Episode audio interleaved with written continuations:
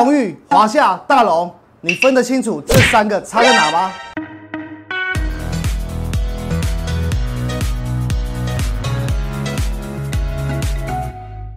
嗨，大家早，我是 Ken。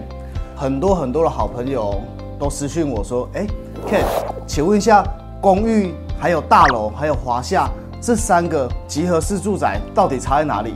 因为透天和农舍他们分得很清楚，是就是独立的那个房子嘛。那公寓大楼还有华夏，常常都有很多人分不清楚，说到底这三个定义是差在哪里？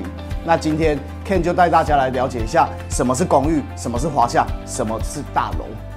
首先第一个就是公寓，来，公寓的一个大纲还有公寓的定义是什么？公寓就是泛指说我们六楼以下、六层楼以下的一个建筑物。那通常公寓在这个时代吼会比都是比较老旧的。我们现在目前讲的就是慢慢渐进式的公寓，是高扎时代看高扎一节建筑物。那通常吼是比较没有电梯的，所以我们常常都要一楼爬到六楼，一楼爬到五楼会比较多。那当然也是有电梯的公寓，不过那个通常都是这六层楼的住户在之后入住之后没有再另外再去增设的电梯。那通常这个算是比较稀有的圣品。好，这算圣品哦。那公寓它们有优点也有缺点。公寓的优点就是它的公设比特别低。什么是公设比特别低？因为目前的一个新的房子，他们的土地成本通常都比较高，所以变成说我们的一个公设比必须要拉高。那公寓通常都是比较高扎期的一个盖起来的房子，所以以前并没有去谈什么公设不公设的问题。我们室内面积就会比较大，所以这个公寓。那公寓的缺点就是它就是比较老旧，然后必须爬楼梯，所以这是公寓的定义。六层楼以下的没有电梯的一个建筑物公寓。那我们来讲第二个，第二个叫做华夏。华夏通常是七层楼以上、十层楼以下的有电梯的住宅。那其实并不会太多公共设施，因为哎华夏的部分的话是公寓在演进过来的一个建筑物产品。那以前还没有去规划，像类似像等一下我会讲的大楼的一个建筑物，通常都是以住为主的。那华夏跟公寓最大的差别就是它有电梯，那它的公共设施虽然有，但是它不会太多。举例来讲，就是可能会稍微有一个我们的管理委员会的管理室，就这样子而已，很简单。这个就是所谓我们的华夏。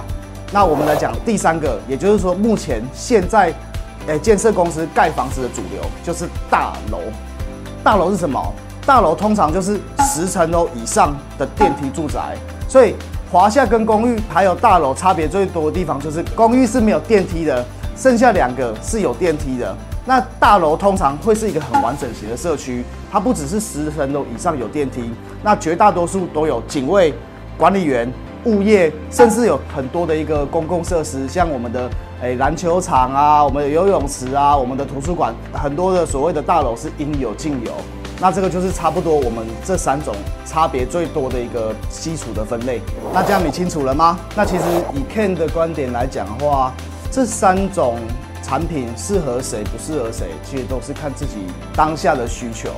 我举例来讲好了。公寓因为它是没有电梯的一个房子，所以对我们如果是退休族来讲，膝盖不好，我们爬楼梯就会格外比较辛苦。那这个就比较不适合我们退休养老族，它适合我们年轻人，因为我们爬楼梯没关系，但我们需要比较大空间，那就是公寓。那我们大楼适合什么样的人？其实这个东西都是可以依照自己需求来去判断自己需要买什么房子。那今天 Ken 的一个公寓大楼华夏的小知识就到这里喽，谢谢。以上就是我们这一集的内容。如果你喜欢我的 Pocket 节目，请帮我订阅起来，这样你就不会错过下一集精彩的节目喽。我是买房首购专家 Ken，我们下一次见，拜。